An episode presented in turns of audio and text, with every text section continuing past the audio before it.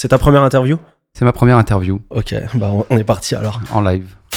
Je suis DJ Wiki, DJ, producteur, filmmaker et désormais podcaster.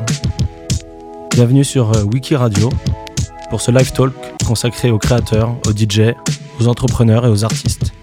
On va parler ensemble de leur métier, de comment ils en sont arrivés à où ils en sont aujourd'hui, de la peur de se lancer, du, du manque de confiance, du syndrome de l'imposteur parfois. Je pense qu'on a beaucoup à apprendre du parcours des autres. Abonnez-vous, partagez ça à vos proches, à vos amis. J'espère que ça vous plaira. Bonjour Rich et Rich, Bonjour Wiki. comment ça va? Ça va et toi? Très content de te recevoir. Eh ben écoute, euh, très heureux de t'accueillir. C'est un talk un peu particulier aujourd'hui. Parce que t'es pas 10 joker en fait. Je suis pas 10 jockey en effet, Ouais. ouais. Ça, alors ça va peut-être surprendre les gens. Tu n'es pas 10 jockey. Mais pourtant tu es très très impliqué dans le monde de la nuit. Peut-être même plus que, que beaucoup de platinistes que je connais. Ouais. Et je vais Ouais, commencer par la, la fameuse question. Ouais. Qui es-tu, Richie Rich? D'où viens-tu? Que fais-tu? Dis-nous tout. ASV. Depuis le euh, début, hein. on, veut le, on, veut le- on veut la story complète. Ah, tu veux la story complète? Ouais. Ok. Alors écoute, euh, eh ben, je suis breton, je suis né à Lorient. Euh, je suis né six mois après, mes parents ont déménagé euh, en région parisienne, dans le 9-4 à Maison-Alfort. Donc j'ai grandi à Maison-Alfort. Euh, j'ai fait toute ma jeunesse là-bas, jusqu'à mes 16-17 ans. Ok, alors, pour euh, nous situer, quand tu as 16-17 ans, on est, quoi, on est au milieu des années 90 Euh, oui, c'est ça, 96, 97, absolument. Ok. Je suis né en 80. Euh, donc c'est à Maison Alfort que, euh, que je vis ma pleine jeunesse, euh, mes passions euh, premières, euh, basketball, etc. Grand fan de basket Très grand fan de basket. Euh, je suis ça de loin maintenant, mais je suis quand même. Les réseaux sociaux aident beaucoup. Euh, mais ouais, très très grand fan de basket, euh, très grande fan de, de NBA. J'aurais voulu moi-même aller jusqu'en NBA, mais les croisés, tu connais. Ah, On connaît l'histoire. ça m'a fait pareil au foot. Non, je rigole. J'aurais bien aimé dire ça, mais... Voilà. Ensuite, mes parents déménagent, décident de, de revenir vivre en Bretagne, à Rennes exactement. Euh, donc gros changement pour moi. puisque, 35 euh, 0 0 0 Ouais, c'est ça. Ouais. Euh, donc euh, très gros changement pour moi. Euh, toi qui aussi as vécu en, en région parisienne, tu connais, euh, bah, tu connais un peu les attaches qu'on peut qu'on peut y avoir, ce qu'on peut euh, ce qu'on peut y vivre, etc. Donc c'était très très difficile euh, pour moi de de déménager finalement. Donc je suis arrivé dans une vie euh, qui était vraiment, enfin, je suis parti d'une vie à 100 à l'heure. euh, euh, en région parisienne pour me retrouver euh, à Rennes où euh, bah, c'était plutôt, euh, on va dire pas calme et volupté, mais euh, c'était euh, voilà, c'était un changement de décor radical. Euh, et donc du coup là, je poursuis mes études. Euh, je fais un bac euh, littéraire. Euh, Monsieur est littéraire. euh, Monsieur a de la verve. il eût été littéraire, ouais. Euh, je fais un bac L, euh, alors que j'ai absolument pas le, le profil. euh, Enfin, aujourd'hui, on pourrait se dire tiens bac L, mais on y reviendra plus tard, j'imagine. Euh, donc je fais un bac L, et après mon bac L, euh, rien à voir. euh, je fais une fac de sport, donc STAPS. Je pense que ça, s'appelle encore comme ça aujourd'hui. Ça s'appelle encore comme ça. ouais. Ok. Donc je fais STAPS. je t'avoue que je fais STAPS un an à peine. Je voulais être dans le management du sport. Et Intéressant. Il y a déjà du management dedans. Ouais, il y avait déjà du management, ouais, absolument. Euh, et en fait, je me rends compte assez rapidement que, euh, bah, que cette filière-là, euh, chez Staps, dans le STAPS, en fait, dans cette, dans, dans- dans- cette merde, faculté, bah, c'est pas très poussé. Donc, du coup, je décide d'arrêter du jour au lendemain et je bosse chez McDo. en me disant je vais je vais trouver quoi faire je vais prendre le temps je vais travailler et et voilà, donc je m'étais laissé six mois. Et du coup, euh, au bout de ces six mois-là, euh, je décide de faire une, euh, une formation euh, assez rapide en termes de diplôme. C'était un BTS, action commerciale. Il me semble que ça s'appelle MUC aujourd'hui, management des unités commerciales. C'est ça, ouais. Voilà. Tu voulais bosser chez Funhouse? Écoute, c'est, je pense, pour beaucoup. Chez euh, SFR, peut-être? Voilà. Mais en tout cas, euh, alors, trêve de plaisanterie par rapport à ça, mais je trouve que c'est un, un très bon diplôme parce qu'effectivement, euh, je pense que euh, euh, 90% des gens qui sortent de ce diplôme-là euh, trouvent du boulot. Euh, ce, qui est, euh, ce qui était finalement, euh, enfin, ce qui est finalement pour beaucoup d'entre nous, euh, à la base, on va dire, euh, l'envie première ou l'objectif premier, c'est au moins de, de, trouver du travail et puis de rentrer dans la vie active rapidement. Et t'es prêt en plus. T'es prêt, t'es prêt à bosser quand ouais, je, mais je bossais, j'ai toujours bossé en fait, c'est-à-dire que dès l'âge de 15 ans, tous les, toutes les vacances et les étés, euh, j'ai travaillé quoi, j'ai charbonné comme on dit, mais des, des, des, des, emplois étudiants, alors ça peut être le McDo, euh, j'ai travaillé aussi dans les usines de de traitement des déchets caoutchouc chez Citroën. Euh, j'ai aussi euh, fait de la livraison, enfin de la livraison, remplir les camions pour c'est sur les entrepôts de stockage pour qu'ils aillent relivrer derrière. Donc c'était des horaires assez dingues, c'était de 1h du matin à 8h du matin. Euh, c'est en plus euh, des gens qui, qui font ça toute leur vie, tu vois. Donc, je retire mon chapeau et ça, ça te permet, si tu veux, de d'appréhender l'avenir différemment et en te disant c'est surtout pas ça que je veux faire et du coup ça te permet de euh, bah, d'aller plus loin tout simplement de repousser un peu tes limites et de de pas te suffire euh, euh, du minimum et moi je vais situer parce que j'ai précisé en début d'interview que t'étais pas DJ non mais aujourd'hui tu T'es quoi Je sais pas comment on peut dire. T'es le CEO Europe, le représentant Europe, le directeur Europe?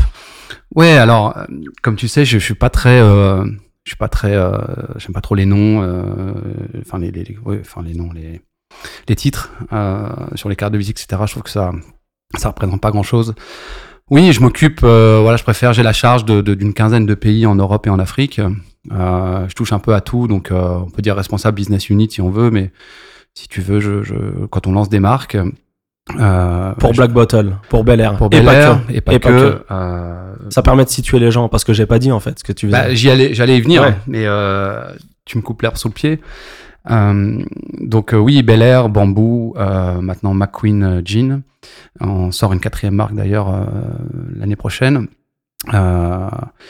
Voilà, mais pour arriver à ça, euh, donc il a fallu que je passe euh, par quelques étapes. Donc euh, c'est là que ça m'intéresse. voilà, donc ben je reviens vite fait sur sur le BTS. Donc je passe mon BTS euh, au bout de deux ans, et ensuite j'essaie de faire une école de commerce de trois ans.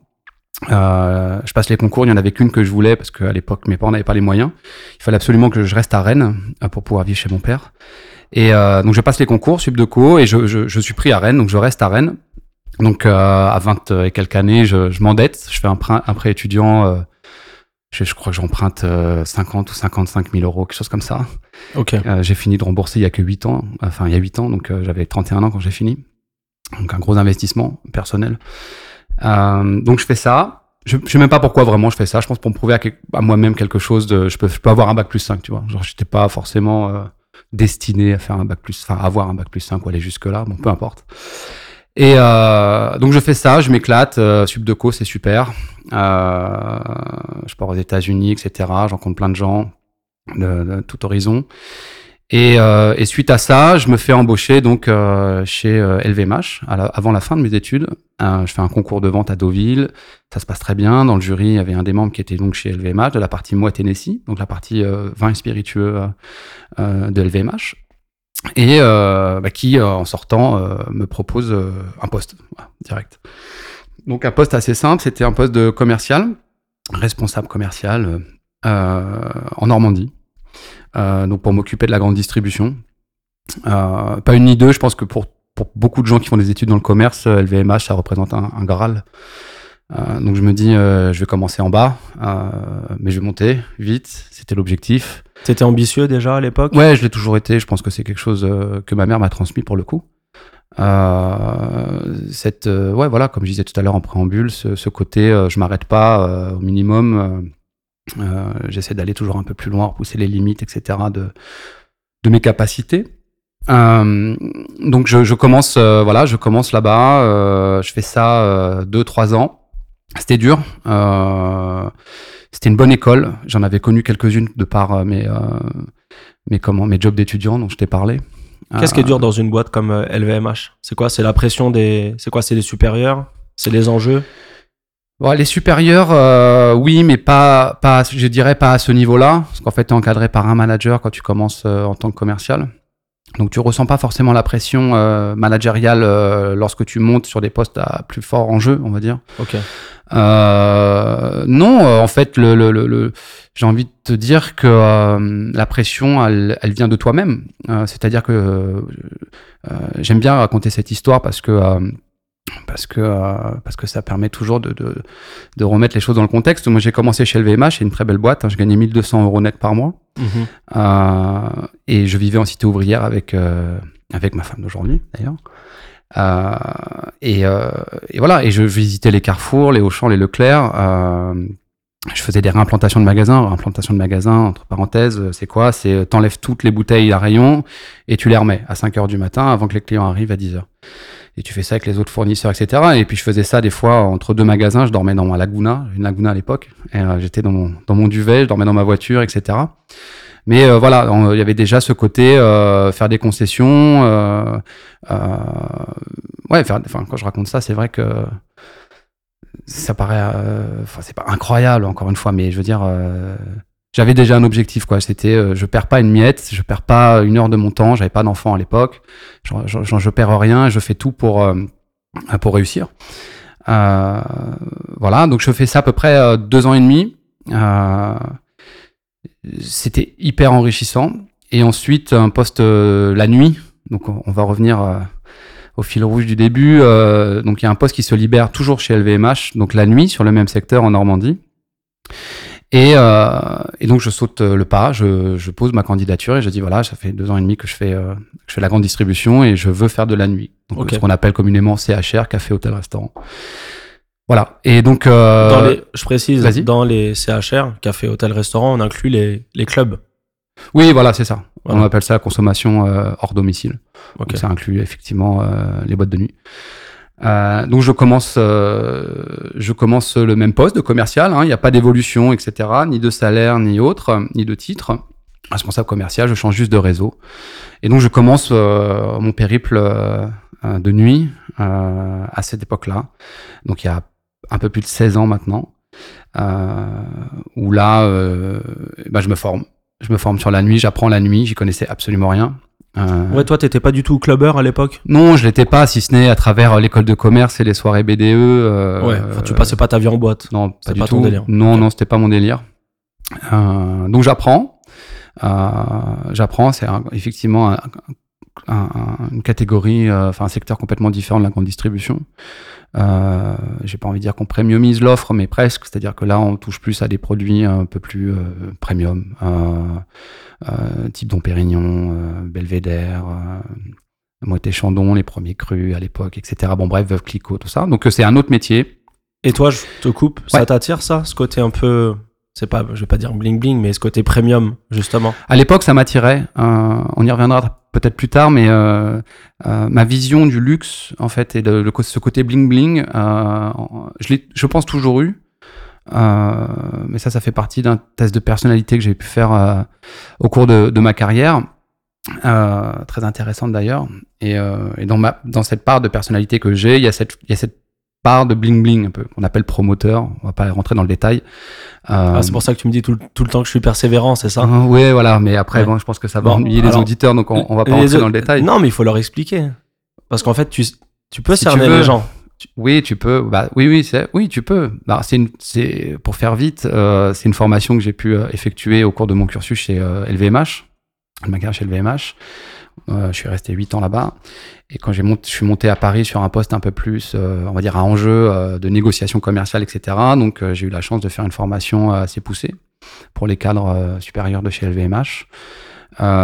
où là, on t'apprend un peu les rouages de la négociation, mais aussi, voilà, toutes les, toutes les, facettes, les, les techniques. voilà, à partir du moment où tu mets les techniques euh, des méthodes sur de la négociation, euh, le, le, risque en fait, c'est de tomber dans la manipulation. C'est très euh, c'est très particulier comme sensation. D'ailleurs, tu le ressens assez. Moi, ça va, tu me manipules pas. Tu me dis juste, Wiki, t'es un putain de persévérant. Comment Ouais, non, ouais, c'est vrai. Alors, tu, tu manipules. Ouais, en fait, tu t'en rends pas compte, mais on manipule pas. On se rend compte qu'on manipule pas les gens qui nous entourent, les gens proches, en fait, parce que l'empathie fait le prend le pas euh, et du coup euh, du coup tu manipules pas. Par contre euh, euh D'ailleurs, c'est pas le but de manipuler. Hein. Le, but, c'est de négocier, euh, puisqu'en fait, en manipulant, tu ne trouves pas un accord, une situation qu'on appelle win-win. En manipulant, tu n'en trouves pas. Tu vas trouver un win de ton côté, mais tu vas pas trouver un win de, du côté de ton interlocuteur. Donc, in fine, ta négociation, elle est caduque. Enfin, elle sera caduque à, à terme. Par contre, en négociation, l'objectif d'une négociation, c'est de trouver un terrain d'entente, donc ce qu'on appelle un terrain win-win. Euh, voilà, c'est tout le, c'est tout l'enjeu. C'était tout l'enjeu de cette formation. Et toi, dans, dans justement, dans un des traits de ta personnalité, il y avait ce côté euh, premium, luxe? Voilà, donc pour en revenir à ça, euh, effectivement, il y avait ce je veux dire, LVMH, c'est, ah, ils font ça très bien. Et puis il y a toujours ce côté, euh, voilà, oui, euh, luxueux. Enfin, je pense que ça plaît à tout le monde. Euh, enfin, honnêtement, hein, j'aurais du mal à croire le contraire, très, très honnêtement. donc oui, oui, oui, j'avais une part de, une part de luxe. c'est toujours flatteur à 20 piges, enfin 25 piges, de vendre des marques aussi prestigieuses. Euh, du portefeuille d'LVMH. Hein, euh, c'était euh, voilà. Et puis en plus de ça, tu le vis dans des bonnes conditions. Tu côtoies les plus beaux bars, les belles discothèques de la ville. les gens te connaissent, te reconnaissent. donc ça flatte l'ego, hein, clairement, ça flatte l'ego. C'est un moteur? ah, ça dépend des gens. Il y a des gens qui ne supportent pas ça. Et pour toi? Pour moi, oui, c'est un moteur. Ça l'était. Ça l'est un peu moins, beaucoup moins même. Pour peut-être plein d'autres raisons. mais oui, à l'époque, ça l'était. Euh, ça, ça, me permettait de me conforter dans l'idée que j'étais dans la bonne direction et que quand les gens te flattent ton ego, euh, sauf les haters, comme on dit aujourd'hui. Euh, on en parlera. Ouais, Pas de on, spoil. on, en parlera. Je pense que voilà, ça te fait dire oui que tu es dans la bonne direction et c'est un peu comme les notes à l'école. Quand on dit que tu travailles bien, et ben c'est pareil. Quand on dit que tu fais bien ton travail une fois que tu es lancé dans la vie professionnelle, je trouve que le parallèle est assez assez bon. Enfin voilà. Euh, donc, tu roules ta bosse. Voilà, donc je roule ma bosse trois ans euh, en Normandie, donc la nuit. Je fais des rencontres incroyables, euh, des gens pour avec lesquels j'ai travaillé qui aussi sont devenus pour certains mes amis. et ensuite, toujours cette volonté de pas faire comme les autres, donc j'essaie toujours de me, de me, différencier dans ma, dans ma façon d'organiser de, les soirées, de, de vendre et de faire parler de ce qui se passe en Normandie. Euh, en fait, il y a toujours une phrase qui m'a suivi, si tu veux, quand je, quand je faisais ce métier que je, que je fais encore aujourd'hui. Ah, c'est euh, la première phrase de Richie. il y a le savoir-faire et le faire savoir. C'est important. C'est-à-dire qu'il y a beaucoup de gens qui sont brillants et euh, et euh, mais qui ne savent pas, euh, je pense, ou qui n'osent pas euh, le dire et, et, et, donc le faire savoir. Et c'est important de faire savoir. C'est français ça? Euh, c'est peut-être un raccourci facile, mais je pense pas. Euh, je pense pas que ça soit français. Je pense que c'est humain de, de, de montrer que ce que l'on fait, c'est important aussi. Encore une fois, l'ego, c'est important. Euh, non pas, comme on dit, l'ego surdimensionné, mais euh, d'avoir un d'avoir un self-esteem, euh, c'est important. La confiance en soi, ça développe ça, ça nourrit ça. Euh, donc donc non non, c'est pas français. Je pense que c'est, en tout cas, c'est très présent euh, dans le monde de la nuit, pour le coup. Euh, il y a des gens d'ailleurs qui, euh, tous les organisateurs de soirées aujourd'hui, avec les réseaux sociaux, etc., le, côté faire savoir, ils le font très bien. Mhm. Pas que les organisateurs. Non, tu m'as compris, mais mhm. voilà, les DJ, dont toi, d'autres, le font très très bien. voilà, donc je, je, fais ça trois ans et ensuite ça se passe bien pour moi. Et je suis promu à Paris pour m'occuper des, des, grands comptes de la nuit. Euh, donc là, tu passes en Ligue des Champions là. Je passe, euh, je suis pas mal. Euh, je suis pas mal, un poste, un poste très en vue mhm. dans le groupe, puisque pour le coup, c'est que les, enfin quasiment que les marques à prestige qui sont activées, donc donc Pérignon, Belvedere, Krug, etc. Donc des marques très très très premium. Et donc en plus des clubs, dans les clubs très premium, VIP Room, il y avait un peu de Saint-Tropez, un peu de Cannes. Euh, le, Queen avec Philippe Facien, euh, euh, Adi Bakhtiar à l'époque, le groupe Noctis avec Laurent de Gourcuff, etc. Donc les enjeux ne sont clairement pas les mêmes. on passe d'un secteur à plusieurs centaines de milliers d'euros à là plusieurs millions d'euros. sur ta tête quelque part. j'avais quand même, rendons à César, j'avais quand même quelqu'un qui travaillait avec moi qui s'appelle Thomas. Je lui rends hommage parce qu'on a fait du bon boulot tous les deux. On est arrivé dans une période qui n'était pas facile. Euh, voilà. Euh, mais Et qu'est-ce que tu apprends? T'étais prêt toi pour la Ligue des Champions? Ou euh, t'arrives ou t'apprends sur le tas? Je pensais, je pensais être prêt. en tout cas, dans ma méthode de travail, dans mon état d'esprit. c'était dans la continuité de, de, ce que je faisais depuis le début chez, dans le groupe. Euh, mais il y avait un paramètre que euh, j'avais pas bien, euh, enfin que je ne maîtrisais pas, c'est que j'avais pas eu à faire face. c'est la politique dans l'entreprise. et je ne suis pas quelqu'un de politique. D'ailleurs, je ferais pas ce métier-là. donc ça, ça, ça, ça m'a, ouais, ça a bloqué l'ascension. Je pense que je suis arrivé avec beaucoup de, de, de, de, de ferveur, d'ambition, je pense que ça s'est vu. Euh, c'est d'ailleurs aussi une très bonne leçon de, jauger un peu euh, l'ambition, etc. Et puis j'ai fait face à un groupe de, managers qui, euh, qui pour le coup voulaient la maîtrise totale et le contrôle total un peu de, de tout. et moi qui arrive là-dedans et qui, qui, veut essayer de bouger un peu les lignes, etc. Euh, ça plaisait pas, hein. clairement, ça plaisait pas. Euh, J'avais un style très particulier et voilà. Puis j'ai hérité d'une situation sur ce poste euh, qui était un peu euh, bancale, pour pas dire pire. du coup, j'ai plus passé mon mon temps pendant, j'ai fait ça deux ans et demi, trois ans, trois ans, à, mettre des pansements sur les situations, sur les plaies ouvertes, clairement, voilà, qu'à construire en fait. Et moi, je suis quelqu'un qui construit. Je suis pas quelqu'un qui répare. Voilà. Euh, je sais, c'est pas que je sais pas réparer, mais euh, je peux pas passer mon temps à faire ça. J'aime bien construire. Et, qui t'a qui t'a proposé ce pont pour construire justement? Alors bah justement, voilà. Donc à la fin, euh, c'est magnifique comme transition. Ouais, absolument. euh, bah à la fin, écoute, euh, donc la situation est, est, vraiment plus tenable. Il y a une incompatibilité d'humeur managériale. Et euh... c'est ça que j'aime bien avec toi, euh, Richard. C'est toujours joliment, joliment dit. Une, une incompatibilité d'humeur managériale. Ouais, en fait, c'est ce qui est marqué dans ma rupture conventionnelle. c'est magnifique. euh, voilà, euh, pour pas dire pire. Euh, mais ouais, ouais, c'était ça. Euh, et, euh, et, et, en fait, bon, avant de demander ma rupture conventionnelle, c'est moi qui la provoque en leur disant vous voulez plus de moi, je veux plus de vous. Enfin, ça, ça marche pas, quoi. Voilà, faites votre vie. Euh. Avant ça, j'avais quand même préparé le, le terrain, évidemment. Et pas bête. C'est important. Pas bête le Richie Rich. pas bête la guêpe, ouais. euh, et euh, et je, je, je, je, dîne un soir avec avec des gens que j'adore, que je ne vois plus, mais je sais que voilà, on a eu une, une, relation très très forte. C'est avec les anciens propriétaires de l'Arc, Jean-Philippe Cartier, Logan et Ghislain. L'Arc, qui est un. L'Arc, oui, qui est bah, un club, qui est un club parisien euh, en, face de l'Arc de Triomphe. En face de l'Arc de Triomphe, Qui est un, un, des clubs les plus cotés. Euh. Voilà. Donc en fait, Jean-Philippe Cartier à l'époque rachète l'étoile pour une bouchée de pain entre guillemets, et euh, il en fait ce qu'est l'Arc aujourd'hui, clairement. Euh, voilà. Et, euh, et, on avait une très très très bonne relation, et donc en fait, il m'invite à dîner un soir pour m'annoncer qu'il vendait l'Arc. Et euh, là, dans ma tête, ça fait, euh, enfin, ouais, ça fait tilt tout de suite. Je me suis dit, mais si vous partez, euh, voilà, je, enfin, ouais, je peux, enfin non, c'est pas, enfin, il faut qu'il se passe quelque chose, quoi. Je, tout de suite, il fallait, je voyais tout de suite à l'après.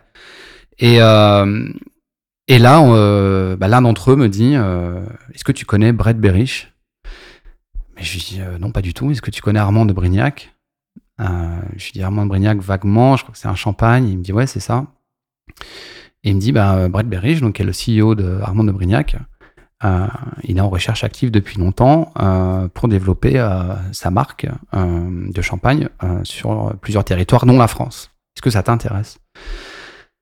Est-ce qu'on peut resituer qui est Brett Berich Que les gens sachent de qui on parle Oui, bien sûr. Alors, Brett Berich, c'est le CEO de Sovereign Brands, euh, donc la société euh, à laquelle j'appartiens aujourd'hui. J'aime bien ce mot appartient. J'ai hésité avant de le dire, mais j'aime bien, c'est important parce que c'est vrai.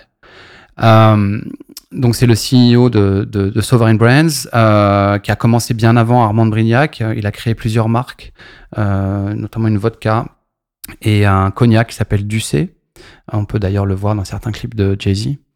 Euh, marque de cognac qu'il a revendu à Bacardi euh, il y a quelques années maintenant. Euh, il est toujours d'ailleurs de mémoire actionnaire à hauteur de 20%. Et, euh, et ensuite donc euh, créateur de Armand de Brignac, Champagne, qui a bousculé euh, le monde, le, monde du champagne en tout cas dans la catégorie super premium. Mmh. On peut reconnaître avec une, une image un peu particulière par rapport au flacon.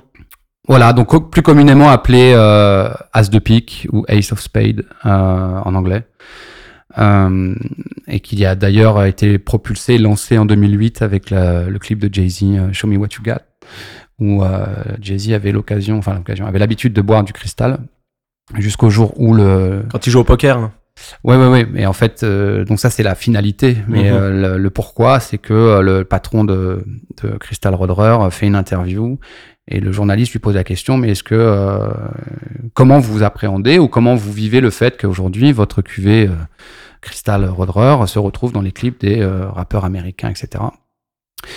Et lui de répondre, bah si, enfin, pour résumer, si on pouvait s'en passer, on le ferait. C'est pas du tout l'image qu'on souhaite donner, etc.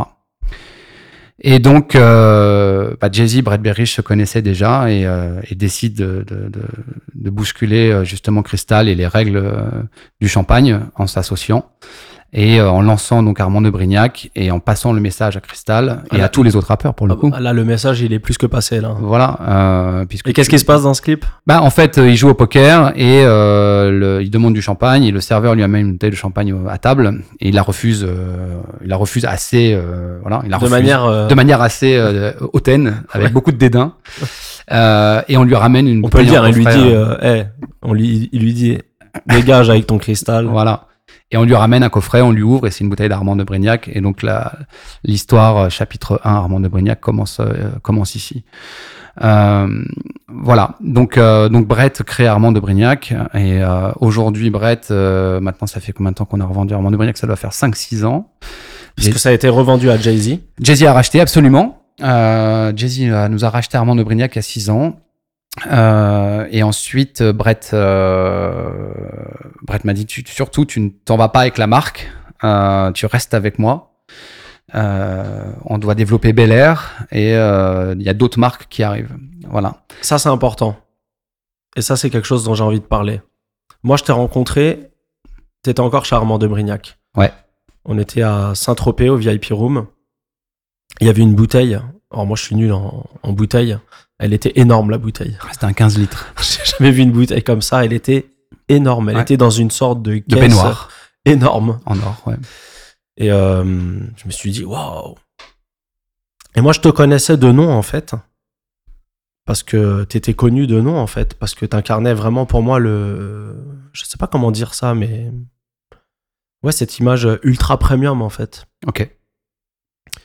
Et euh, je t'ai fait une blague pourrie à l'époque, euh, d'ailleurs, que, que t'as adoré, j'imagine. Comme toutes tes blagues. Comme toutes mes blagues pourries. Mais euh, oui, voilà, t'imagines. Faut, faut, faut imaginer ce que t'incarnes à l'époque. Ok. T'es vraiment associé à ça. Moi, je te, je te donne ça de, de Mhm. mon point de vue. Ok. Mais toi, tu me dis que Brett te dit ne pars pas avec la marque. Et là, c'est là que ça m'intéresse parce que c'est cette, cette, ce niveau relation humaine. Qu'est-ce qui fait une marque? C'est la marque en elle-même? C'est les gens qui font la marque, en fait. Alors, je vais, je vais, je vais, te répondre. euh, C'est une, bonne question et c'est une question que je me suis posée. Euh, en fait, si tu veux, Armand de Brignac, euh, si on a réussi, en tout cas en France, je crois, euh, c'est pas, pas, pas grâce à Armand de Brignac. Moi, on va dire, j'étais juste chef d'orchestre, enfin en tout cas celui qui donnait la, la vibe, la tendance euh, pour euh, pour aller, euh, par, enfin, qui faisait respecter la vision finalement de Brett, et puis en faisant jouer mon expérience. Mais c'est surtout les gens euh, que j'ai réussi à séduire, convaincre de la vendre. Et il y en a plein d'ailleurs, ils se reconnaîtront, mais je vais certainement les citer. Celui qui, celui qui, euh, qui m'a aidé, ils sont deux euh, d'ailleurs, euh, c'est euh, Dominique et Jean-Roch Pédry, euh, qui, qui un jour j'ai passé, je, passais deux mois à Saint-Tropez pour, pour lancer la marque. Donc j'allais de soirée en soirée, etc. Personne n'en voulait à l'époque. Il faut, sa- faut se dire que personne n'en voulait. hein. Tout le monde disait c'est pas du champagne, c'est que pour les, les rappeurs, etc. C'était très très très compliqué. Très Ouais. compliqué. Vraiment, il y avait un vrai challenge. Hein. C'était pas, pas, genre, arrivé, euh, on t'a pas ouvert les portes. Absolument pas. Mhm. Euh, mais par contre, j'avais une, amé- une- une- on va dire oui, je- le, le- le- le terme est peut-être pas bien choisi, mais j'avais une armée de, de, de, de- de personnes, euh, de gens qui étaient d'ailleurs euh, mes amis à l'époque, même si je les vois plus, mais c'est des gens avec qui je passais beaucoup de temps et qui avaient, je pense, à cœur de m'aider, que j'ai su aussi récompenser. Mais je pense que voilà, il y a eu un, un- il y a eu un- une, vraie relation qui s'est instaurée et ils m'ont, vraiment aidé à le, lancer. Donc, j'en reviens à, cette histoire de Jean-Roch et, Dominique qui un jour m'appelle en me disant est-ce que tu es disponible demain? Donc, j'étais à Saint-Tropez pour la saison, première saison à Saint-Tropez. Et, euh, comment? Et, euh, donc, il m'appelle, je viens, je me déplace et euh, il me dit euh, je croise Jean-Roch et Jean-Roch me dit euh, tiens, voilà le gagnant du loto. Je comprends pas. Et euh, je m'installe avec Dominique, etc. Et il me dit, écoute, euh, tu viens nous voir tous les soirs, tu connais tout le monde ici, tu viens manger chez nous, tu dépenses ton argent chez nous. Euh, on t'a connu à l'époque euh, dans ton ancienne boîte, tu nous as pas oublié, tu es encore là avec nous, etc. Donc on a décidé d'enlever Cristal de la carte et de mettre Armand de Brignac à la place. Donc il y aura deux marques, Dom Pérignon et Armand de Brignac, au VIP Room. Et là, Je comprends euh, ce côté. Voilà le gagnant du loto. voilà. Et là, il faut, faut, faut se remettre dans, dans le contexte. hein. On est au VIP Room Saint-Tropez. C'est the place to be. c'est énorme. Voilà, c'est énorme. C'était énorme. Ouais, Il y a les caves du roi et, euh, et le VIP room, en tout cas de nuit. Euh, et, euh, et donc, il me propose ça. Là, je, je, je sais pas quoi lui dire. Enfin, à vrai dire, je lui dis merci, évidemment. Euh, donc, je, je lui en serai euh, éternellement reconnaissant, mais pas que, parce qu'une fois que si tu veux que tu as vendu, et c'est valable pour l'ensemble des marques, une fois que tu as vendu, entre guillemets, parce que là, on est allé plus loin que là, c'est plus loin que le, la conclusion, c'est la vente, si tu veux, de ton produit à quelqu'un. Mais au-delà de ça, il y a, la nuit, hein, il y a une grosse part de relationnel, d'empathie, euh, de confiance, d'amitié, etc. Euh, mine de rien, elle est là et c'est très important dans la façon d'approcher le, le métier.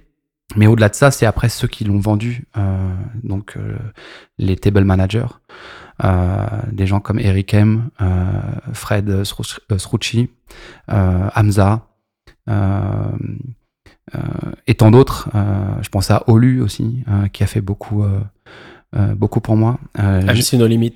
voilà. Euh, On va le recevoir. exact. bon, super. On va le recevoir. big up à lui. Etc. etc. Euh, Il y en a eu plein d'autres. Je vais en oublier. Je je veux surtout pas, mais ils se reconnaîtront parce que euh, il faut rendre à César. Il y a eu Emma également. Emma, Emma, Emma, évidemment. Emma. Euh, donc c'est eux qui ont fait la marque en fait. Euh, c'est eux qui ont fait la marque et, euh, et, voilà. Et je le, je le dirai, euh, je le tout le temps. Euh, moi, je, je, je, comment ça Je donnais l'impulsion en fait. Et puis euh, voilà. Mais je savais aussi me rendre, me rendre pas généreux, mais me rendre euh, donner le retour quoi. Voilà, ça c'est important, donner le retour. Mais après tout ça, la marque est revendue à Jay-Z. Ouais. C'est une belle marque, Mm. Armand Brignac. Ça vend du rêve, on va pas se mentir. Puis t'as Jay-Z. Eh, on parle pas de, on parle de Jay-Z quand même. Ouais. À côté de ça, on te propose un autre challenge. Toi, tu prends le challenge. Pourquoi? Alors, euh, justement, c'était euh, c'était la finalité en fait de toute cette histoire. Euh, je me suis posé la question. Hein. Je t'avoue que lorsqu'on a on a revendu Armand de Brignac, euh, je me suis dit mais j'avais fait une saison incroyable. On avait fait une saison incroyable. C'était lancé. C'est-à-dire que ça allait, c'était lancé. Et là, Brett m'appelle au mois d'octobre et me dit donc du jour au lendemain, il me dit tu arrêtes tout. On a vendu Armand de Brignac, c'est terminé, etc. Mais tu restes avec moi, je te recontacte, euh, etc. Bon. Mais moi, je te coupe parce que je pense que 99% des gens, ils auraient suivi Jay-Z. Euh, Moi, à l'époque, tu vois, je, je sais pas, mais j'aurais peut-être suivi Jay-Z, tu vois. Je me serais dit Jay-Z, quoi. Mais, toi, est- tu suis pas Jay-Z. toi. je, je suis pas. Alors, je suis pas Jay-Z pour pour trois raisons. On va- si on peut résumer ça comme ça. La première, c'est que Brett, c'est quelqu'un qui a changé ma vie. C'est pas Jay-Z qui a changé ma vie. Euh, T'as cette reconnaissance? j'ai éternel. Ok. Voilà. Les gens, les gens qui, euh, à un moment donné, m'ont aidé dans ma vie, j'ai une reconnaissance éternelle. Voilà. Je pourrais l'écrire en tatouage. Je pense à Maya SFA. euh, voilà. Je suis pas tatoué, mais c'est mais que je important, pourrais. c'est important la reconnaissance. reconnaissance éternelle pour ceux qui m'ont aidé dans ma vie. Ouais. Ça, c'est. euh, voilà. Parce que. Euh, sans faire dans la maxime. Est-ce que je euh, devrais me tatouer euh, Original Richie Rich? On en viendra, ça on y viendra après. On y reviendra après. Donc, la première raison, c'est ça. Euh, j'ai une Faut, profonde attention, reconnaissance. faut pas pleurer dans ce podcast. Dans, Pas, dans pas du tout, hein. pas du Ouais. tout, pas du tout. J'ai une profonde euh, Parce reconnaissance une- pour le. Il peut y avoir une séquence émotion à un moment, attention. hein. Ok, ok. Ok. Je, je, je pense que je suis prêt là. Euh, Donc ça, euh, ça c'est le premier point. Donc déjà, c'est quand même euh, plus de la moitié du travail, hein, très franchement. Euh, la fidélité, c'est important. Euh, et, euh, voilà, je pouvais pas. il a changé ma vie. Donc je pouvais pas lui dire je suis, je, je, suis une Armand Brignac parce que c'était le cas, de se dire je suis une marque plutôt que des hommes. Et je me suis posé la question en me disant mais enfin comment tu as construit cette marque finalement? Comment on l'a faite? Comment on l'a lancée? Et on l'a faite grâce à des hommes et des femmes d'ailleurs. Euh, et donc tu peux pas, on peut pas, tu peux pas te dire, j'ai fait tout ça avec des, des, des, personnes, j'ai créé des relations très fortes, et ça serait ça serait euh, ça, aurait été, pardon, euh, enfin, à l'encontre de, de, de, de, ces principes-là. Et je me suis dit non, je préfère suivre des hommes, des femmes, en, l'occurrence Brett, qu'une marque. Ok. N'aie pas peur, hein, on est. Oui, oui, bien sûr. Hashtag MeToo, mais euh, n'aie pas peur. Tu peux dire des hommes. Oui, c'est vrai, avec un H majuscule. Comme ça, ça passe pour tout le podcast. Voilà. Tu as raison. Euh, voilà, donc ça c'est le deuxième point. Je me suis dit, je suis, je ne veux pas suivre une marque, je veux suivre un projet, une vision, un homme, en l'occurrence Brett. Et le troisième point, c'était évidemment la partie financière, euh, où euh, l'offre était, on pouvait pas refuser, je pouvais pas refuser. Okay. Euh, lui, il a su euh, me rétribuer euh, du travail euh, et du fait que, en partie, enfin en partie, au moins, j'avais fait ma part du boulot. Il manquait la France, en fait, pour Armand Brignac. Je m'attendais pas à ce que tu répondes ça parce que bah, tu le dis. Et euh, en France, il y a un problème avec l'argent. J'ai l'impression que les gens ne parlent pas d'argent. Moi, mais... ça, je m'en fous d'en parler. J'ai pas de complexe. Je ouais. dirais pas combien je gagne, mais j'ai pas de, de j'ai pas de tabou. Non, euh... mais c'est au contraire. C'est. Je pense que le podcast ça... est fait pour ça. J'aime bien ton intro de podcast euh, d'ailleurs qui dit que, euh, que, tu invites les gens à l'écouter et que s'ils peuvent apprendre quelque chose, euh, tu seras le plus heureux. Donc euh, si je suis là ici avec toi, c'est bien pour essayer de transmettre quelque chose. Donc si je raconte que du Jay-Z, du Rick Ross, euh, bon, tu vois, c'est un peu. C'est la vérité vraie ici, Richard. Absolument, mais j'ai aucun problème avec ça. Donc euh, oui, donc il y a effectivement une partie financière euh, qui, qui, a, qui, qui, a joué, mais je le mets vraiment en troisième point, sans faire de, tu vois. Mais je le mets vraiment en, en troisième point. Voilà, c'était intéressant. J'ai dit à Brett merci, et il a su être généreux. Et, et voilà, les Américains, de toute façon, c'est c'est c'est très exigeant, c'est très libertaire. C'est-à-dire, il te laisse, euh, il te laisse euh, baguette et euh, enfin, à tes occupations, on va dire, il te, il te, il te chasse pas. tu vois vraiment, t'as vu vraiment cette différence de management okay, voilà. Rien à voir parce que, parce que c'est. Les... J'ai pas fini ma question. Vas-y, vas-y, excuse-moi. Parce que les gens, ils vont se dire de quoi, de quoi parle-t-il? Oui, bah, absolument. Mais même s'ils ont compris, t'as vu cette différence entre un gros groupe qui, bon, qui reste français comme LVMH, qui est peut-être beaucoup plus cloisonné, et un groupe américain comme euh, Sovereign Brands. Mm -hmm. Oui, clairement. Déjà, Sovereign Brands, c'est donc une, une, société familiale. Donc, euh, c'est le frère, le père, euh, la mère. Enfin, tout le monde est, dans le, business. Donc, tu ressens ça très vite. Donc, il y a très peu de place pour la politique. Il y en a un peu, mais c'est une politique familiale, on va dire, patriarcale ou autre. Mais euh, tu ressens moins la pression politique que dans un grand groupe. Euh, et Brett, euh, tout génie qu'il est, tout visionnaire qu'il est, et tout brillant, tout successful qu'il est, c'est quelqu'un qui écoute. Euh, on n'est pas tout le temps d'accord, mais c'est quelqu'un qui écoute, qui apprend. Chose que je n'ai pas eu euh, quand j'étais, en tout cas pas de tout le monde, mais de, ceux avec qui j'étais en confrontation à la fin. C'est des gens qui n'écoutent pas, qui ont leur propre désir de gouverner, en fait. Alors que là, si tu veux, euh, ce qui est intéressant, c'est qu'il n'y a, pas de, a pas ce besoin-là. Euh, Brett, il te dit, euh, si tu veux gouverner, tu gouvernes. C'est toi qui gouvernes. Je te donne mon avis des États-Unis. Maintenant, j'ai embauché quelqu'un pour être le patron de l'Europe et de l'Afrique. Je m'en réfère à lui. Sinon, je l'embaucherai pas, tu vois. Et il faut le dire, ça. Brett, c'est un. Je sais pas si je peux faire cette analogie. Parce qu'il est encore vivant, Brett. Et je lui souhaite longue vie mais c'est un peu le Steve Jobs des spiritueux. C'est un génie. Ouais, j'aime bien cette analogie, elle est, elle est, elle est assez juste. Parce qu'il a vraiment une vision. Oui, oui, a, il a une vision. Euh, il a une vision. C'est, c'est, on parlait tout à l'heure du saut entre Armand de Brignac et Belair. Euh, on va pas se mentir. Euh, quand il m'a proposé donc de, de développer Belair, déjà Armand de Brignac, on prenait des portes fermées. Hein, les gens n'y croyaient pas, pensaient que c'était pas du champagne, etc. Et puis ensuite Belair, où là je me suis dit, ok, ça n'a pas l'appellation champagne.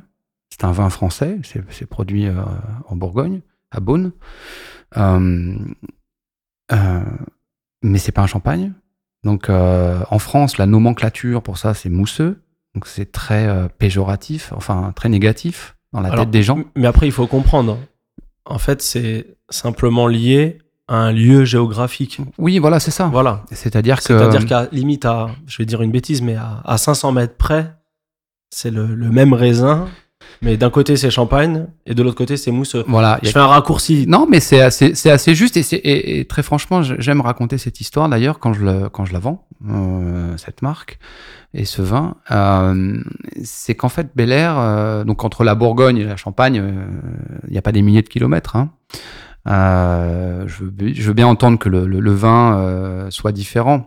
Euh, après, bon, là, là aussi, Champagne, attention, hein, c'est quand même des contraintes beaucoup plus poussées, effectivement, que, que Bel Air ou qu'un que, qu'un Crément ou autre. les méthodes de vieillissement et autres. Donc je respecte ça, hein, attention. Je, dirais juste effectivement, c'est Bel Air, c'est un vin pétillant qui est mal né.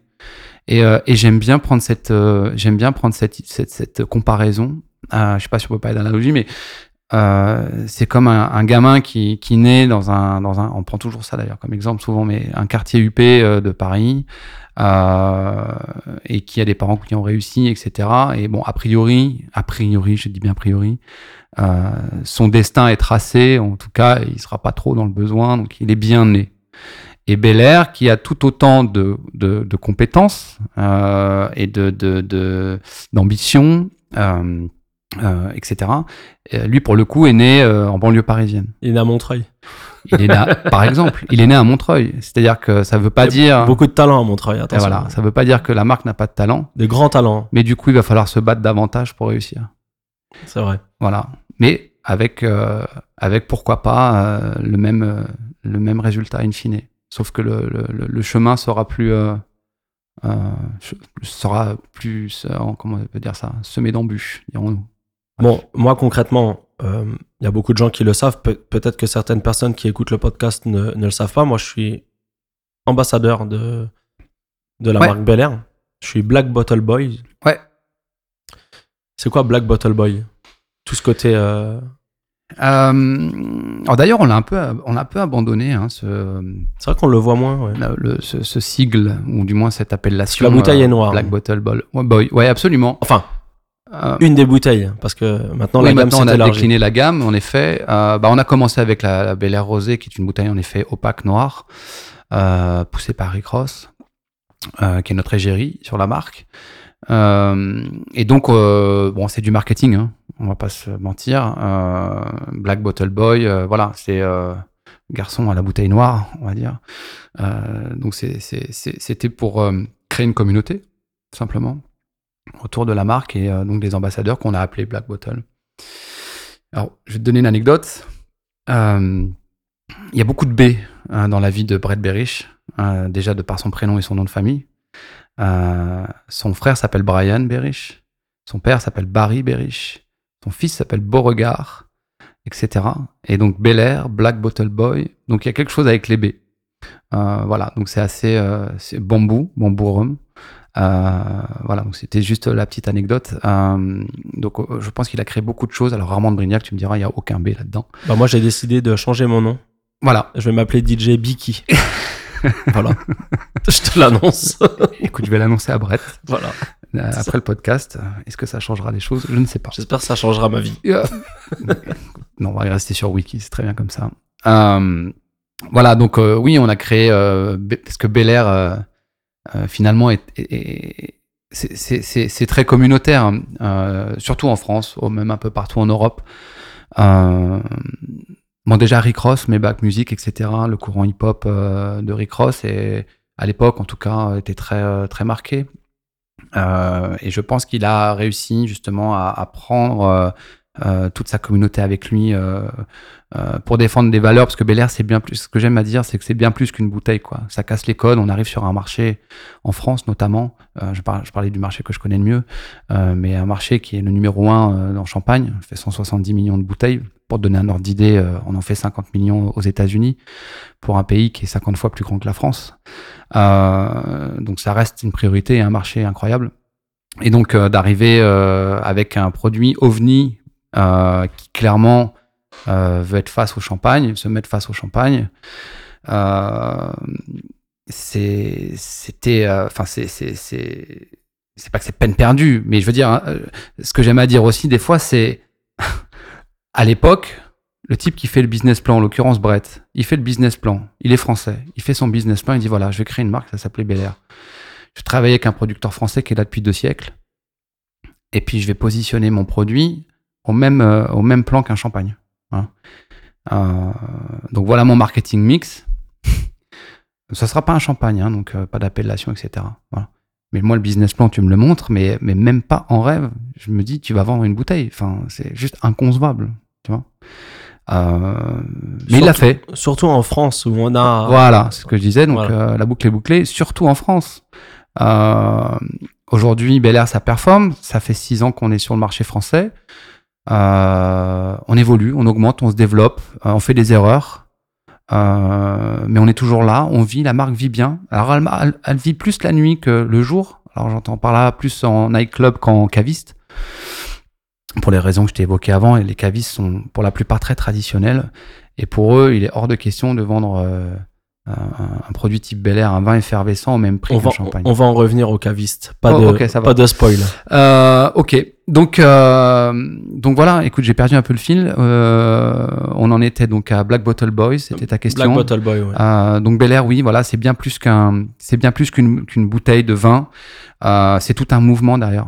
C'est tout un, c'est tout un état d'esprit.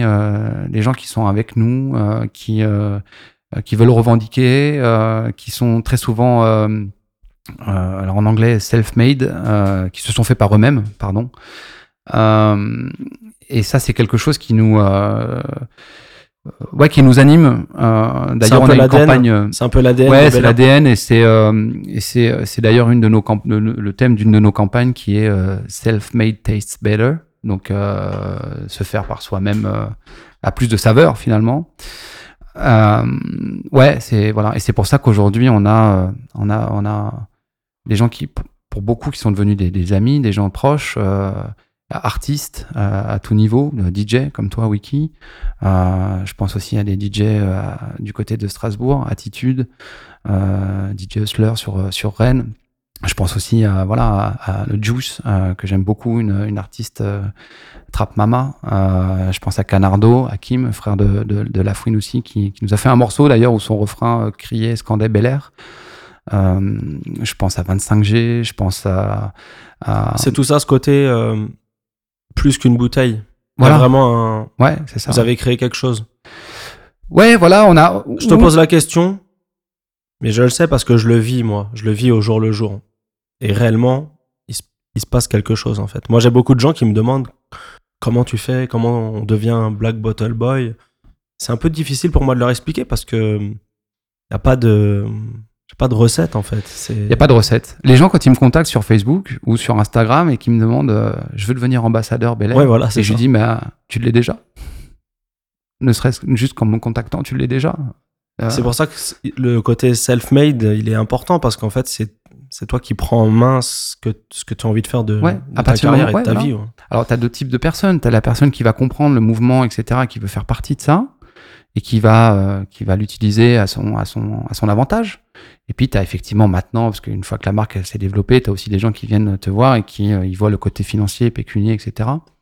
Euh, à savoir, c'est, je suis pas dans le secret des dieux, mais euh, je pense que, euh, voilà, exception faite de Khaled, Rick Ross, euh, euh, il n'y a pas de, le, le, le financier, euh, il y en a pas avec nos Black Bottle, quoi, avec nos ambassadeurs. En fait, le financier arrive autrement. Euh, si, si- c'est ce que je dis souvent, c'est si tu arrives à, à, à utiliser la marque à, à ton avantage, le côté financier euh, arrivera tôt ou tard. Si tu fais le, ce que j'aime j'aime bien, on aime bien toi et Je moi d'ailleurs, je le sais ce judo que tu vas dire. Voilà. faire du judo, aïkido, judo. Quand tu prends la force de quelqu'un, donc à ton avantage, voilà, c'est exactement ça. Bel Air, c'est une vraie force. Euh, notre marketing est musical, donc c'est pour ça qu'on a une audience très musicale aussi, euh, et des artistes. euh, Et c'est pour ça de la que musique. Tu es dans ce, dans ce podcast parce qu'on n'est pas là pour faire la promotion de Bel Air. Non, non, non, on pas est du là tout. parce que concrètement, euh, la relation Bel Air, c'est beaucoup plus que la bouteille. c'est la musique, c'est Rick Ross. Ouais. Et c'est réel. Ouais. C'est réel parce que c'est pas que des paroles. Rick Ross, on l'a rencontré plusieurs fois. Ouais, absolument. C'est pas facile, mais on l'a rencontré. C'est pas facile. on peut raconter ça aussi même. Ouais, ça peut être long, mais c'est pas facile. Non, bah, c'est pas lui en fait. Hein, c'est surtout son, son sa, sa sécurité, euh, tout simplement.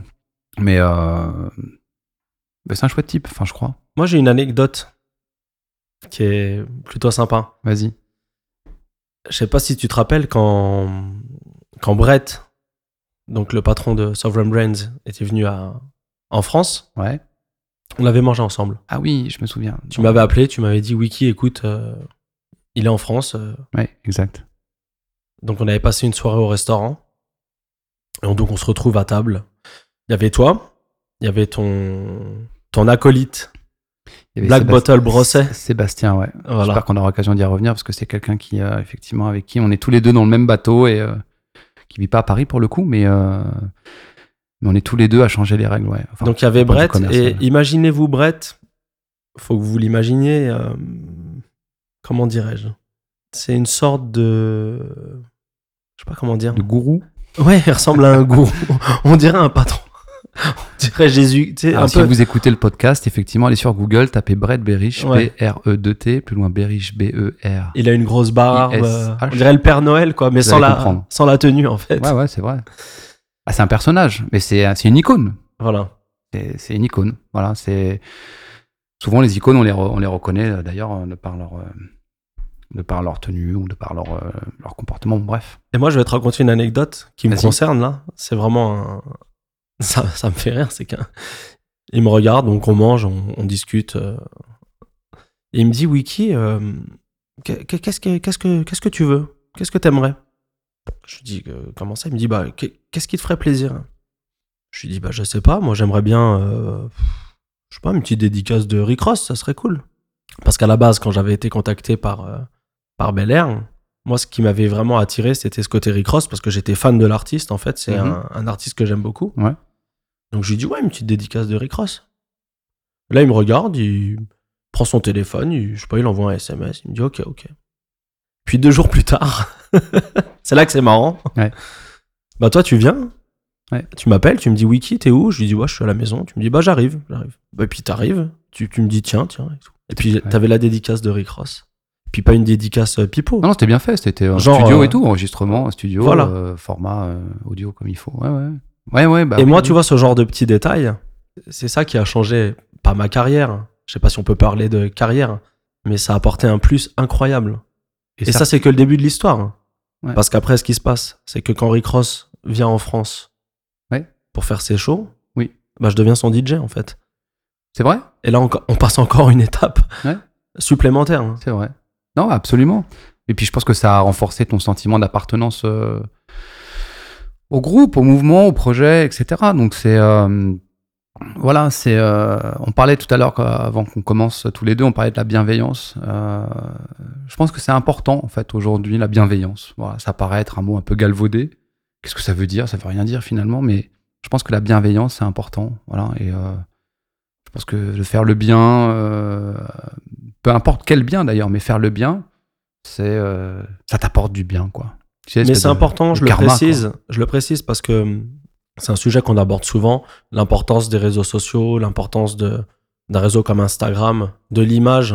Ouais, c'est vrai. C'est pas forcément que de l'image, même si on l'utilise en tant que tel, mais c'est vraiment réel. Quand Rick Ross est en Europe, on est avec lui, que ce soit en France, que ce soit au Festival de Cannes, Ouais, bien que sûr. ce soit à Marseille, au Pop Club, que ce soit à Vienne, on est là, on est avec lui, on est en coulisses avec lui.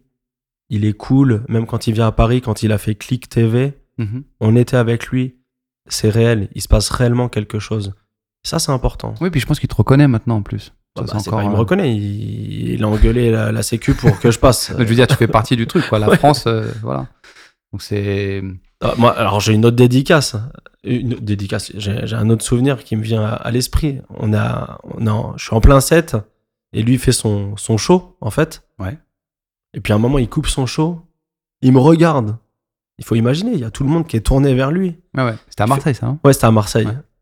Et puis il fait ouais, dédicace à mon gars Wiki. Bon, là, je vois tout le monde, tous les mecs à côté de moi qui me regardent. C'est genre, euh, wow. Et moi, je fais. Ouais, mais je. je- Et moi, je regarde, tu sais, je fais, wow. Mais en fait, même moi, ça m'a, ça m'a fait bizarre à l'époque, tu vois. Ouais, mais je comprends. Bah, je, peux- je, peux comprendre. C'est. euh, Moi, je suis assez loin de tout ça finalement, mais je, je, je comprends le. En fait, chaque. euh, À chaque, à chaque, euh, chaque métier ou chaque, euh, enfin, ouais, métier, rôle, je sais pas, enfin, on a tous des attentes différentes, quoi. C'est vrai que on voit Rick Ross, moi, ça me fait toujours plaisir, tu vois. euh, je suis toujours très content, mais finalement, j'ai, j'ai une photo volée, je crois, avec lui, un selfie euh, pourri, d'ailleurs. Bon, je suis pas très euh, à poser euh, avec lui, etc. Mais je peux comprendre que dans un métier artistique, en tout cas, euh, et notamment euh, musical, dans la musique, c'est, ça, c'est une importance, euh, euh, je vais pas dire fondamentale, mais euh, mais voilà. Je, j'ai- je- je- en même temps que je te dis ça, en fait, je pense à une histoire avec euh, avec Joker. euh, euh, Joker, le rappeur. Ouais, ouais, Joker, Isma et, et, et Davidson, la dictature. Voilà, on les avait rencontrés aussi. Bah, T'étais là d'ailleurs à Cannes, première fois. Au festival de Cannes. Absolument, ouais. Et c'est et j'ai- j'ai- j'ai- bon, j'ai- j'aime beaucoup cette euh, cette anecdote aussi parce que Joker qui devient l'artiste qui qu'il a toujours voulu être, etc. Ils font un gros travail. Parenthèse fermée. Euh, L'objectif de cette rencontre, c'était euh, d'organiser un featuring. Euh, et en fait, ça s'est transformé en rencontre de fans à icônes, quoi. Et c'est pas grave. In fine, c'est pas grave. Oui, on a peut-être raté quelque chose ce- ce- ce- à ce moment-là, mais c'est c'est pas si grave. Mais c'était euh, voilà, c'était assez euh, c'était assez cocasse, quoi. C'est-à-dire qu'ils sont arrivés. J'aurais dit surtout, vous allez parler à un tel, un tel, et vous parlez de feat, machin, vous parlez de musique.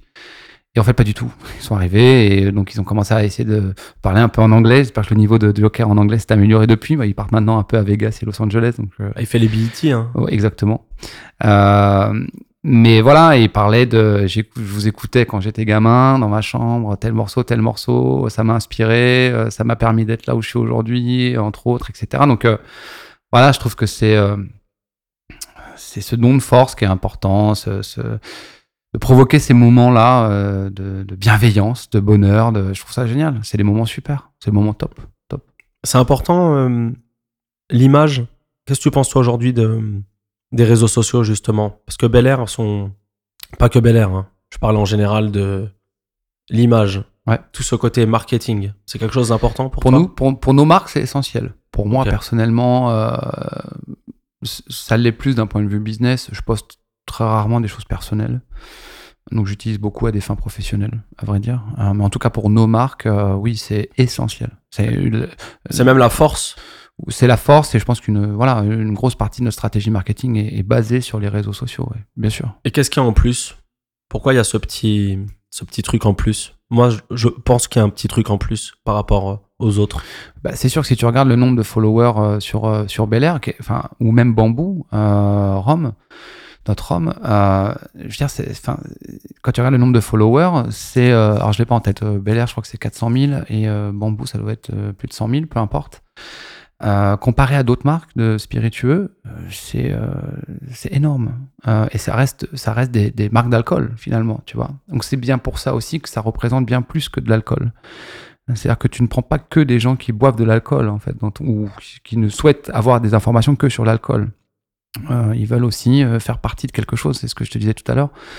Donc c'est pour ça que, oui, effectivement, les réseaux sociaux nous permettent bah, déjà d'être au contact direct de notre audience, nos clients. Euh, et moi, par exemple, euh, j'essaye tant bien que mal de gérer les réseaux sociaux français. Euh, je réponds à tout le monde, à tout le monde.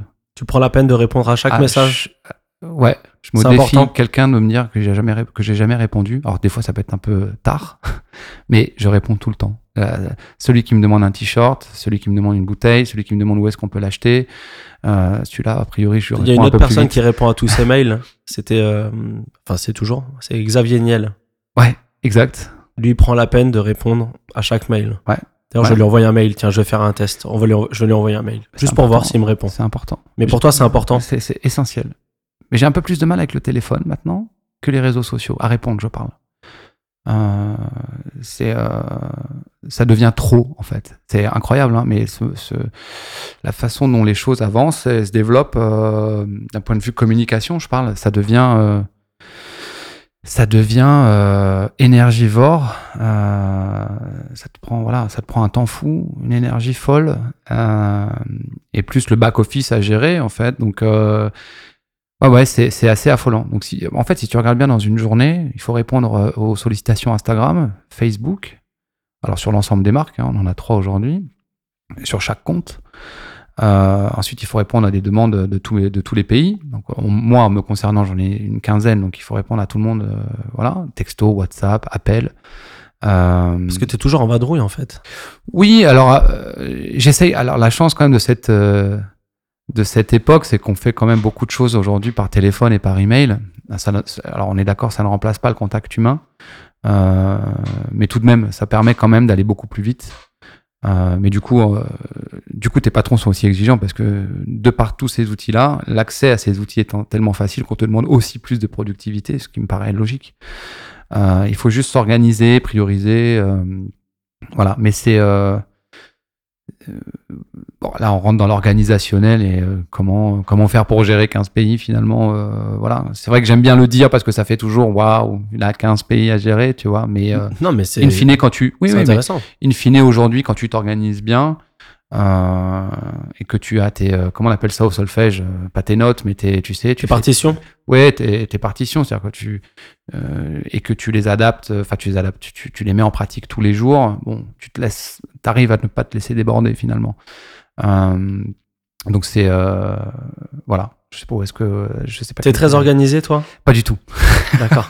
Non pas du tout. Je le suis pas du tout mais j'apprends même euh, là, à l'aube de mes 40 ans, j'apprends encore à être organisé. Euh, euh, j'apprends. Je le suis un peu, je pense, mais je le suis pas sur le papier, mais je le suis dans ma façon de gérer. C'est, il y a que moi qui me comprends là-dessus, mais je vois de quoi je parle. Et est-ce que, on en parlait, je voulais rebondir là-dessus. Comment tu deals avec les les haters? Ah, parce qu'il y en a. Ça existe, c'est réel. Il y a des gens qui sont là. Bon, ils se montrent pas trop, hein. Euh, me concernant, il se montre pas trop. Je le sens, tu peux ressentir ça. Tu sens quoi? Tu sens plus de soutien? Ouais. Ouais. Et je préfère donner de l'importance à ceux qui me soutiennent qu'à ceux qui me détestent. Ou qui nous détestent en général. Euh, mais tu sais, euh, c'est. C'est comme avec Armand Brignac à l'époque. Au départ, je vois tous ceux qui nous fermaient la porte en nous disant que c'était pas bon, que c'était trop cher, que c'était pas du champagne, etc. Et quand je les vois aujourd'hui les poster sur les réseaux et les revendiquer en disant que c'est la marque hype du moment et qu'ils sont fiers de vendre du Vermont de Brignac. Bon, voilà, dire, euh, euh, l'histoire fait les choses, les succès font les choses. C'est-à-dire, les succès euh, te donnent raison, tu vois. Euh, c'est. Ouais, c'est ça. Ça prend du temps, tout prend du temps. Armand de Brignac, hein, le succès, il n'est pas arrivé en deux ans. Hein. Le succès, moi, quand je suis arrivé sur la France, ça faisait déjà huit ans que la marque était lancée. Hein. Donc, c'était, tu vois, c'était déjà là. Euh, Il faut combien de temps, à ton avis, pour qu'une marque euh, réussisse? 10 ans. Ok, c'était une question orientée. Hein. Il faut Je 10 savais. ans. Je Ouais. savais. Ok. Il faut 10 ans. 10 ans pour qu'une marque réussisse. à Oui, peut-être un peu moins maintenant avec euh, tous les outils qu'on a à disposition, parce qu'à l'époque, euh, je te dis ça, euh, il y a 10 ans avant les réseaux sociaux. Maintenant, avec les réseaux sociaux et tout le tout l'accès euh, à la communication qui permet quand même de te faire connaître plus rapidement, certainement un peu moins. Mais mais oui, il faut du temps. Et fait. là, on va reprendre ta, ta citation légendaire. c'est laquelle? Not seen, not sold. C'est important d'être vu. Oui, c'est important d'être vu. Bien sûr que c'est important. C'est, on en parlait tout à l'heure, le, le, le, savoir-faire et le faire savoir, c'est essentiel. Euh, il faut être vu. En plus, aujourd'hui, je veux dire, euh, 2010, euh, si t'es pas vu, euh, pas vu, pas vendu, voilà, not seen, not sold en anglais, c'est essentiel. Mais comme vous, DJ d'ailleurs, comme toi, DJ, euh, c'est important d'être, euh, d'avoir une présence euh, sur les réseaux sociaux et de faire savoir ce que tu fais, comment tu le fais, euh, pourquoi tu le fais, euh, comment tu le fais et à quel but. Voilà, c'est important de, de, de, de partager la vision. Et c'est quoi le futur pour toi? Comment tu vois ton futur? Euh, comment je vois le futur? C'est un peu une question. C'est large, mais. Euh, Écoute, on a d'autres marques qui euh, arrivent dans le portefeuille là prochainement. Euh, donc c'est déjà euh, déjà de continuer à construire celles qui sont là. Euh, le rythme qui va nous être imposé, c'est une nouvelle marque par an. Euh, donc du coup, il va falloir gérer ça. et après, le futur, d'un point de vue professionnel, on a de grosses ambitions sur la France.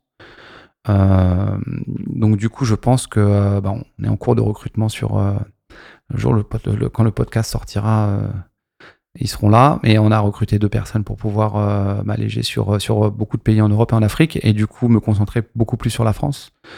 Euh, il y a beaucoup à faire. C'est un potentiel incroyable. Et d'ailleurs, Bamboo est devenu euh, la quatrième marque dans son segment, derrière, derrière Diplomatico, Nom de Papa et, et Plantation.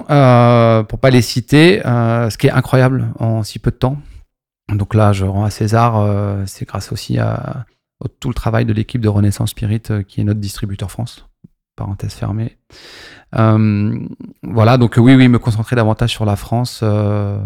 Après, moi, j'ai un futur à court terme. Hein. J'ai pas un futur. À l'époque, souvent, hein, d'ailleurs, hein, quand, tu, quand tu poses une candidature et quand, quand te prend l'entretien, on te demande vous voyez où dans 5 ans ou dans 10 ans. À l'époque, je pouvais répondre.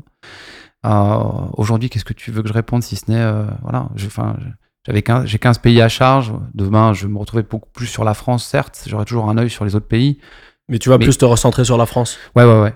Ouais, ouais j'ai de grosses ambitions sur la France. Il faut que la France, euh, voilà, il faut que, il faut que ça tabasse. 2020. 2020. 2020. C'est ouais, 2020. Puis c'est cool. Ça fait longtemps que je suis, j'ai pas remis le pied à l'étrier, de sortir davantage, de retrouver les clubs euh, plus souvent. Enfin, en tout cas en France, euh, ça me manque un peu, ouais, je pense. Et là, c'est 2020 là. Ouais, c'est 2020. Ouais, c'est 2020. Ouais, c'est 2020, 2020, 2021, 2022, évidemment, mais ouais, c'est 2020, ouais. Bah, à côté de ça, j'ai envie d'aborder ce, ce point.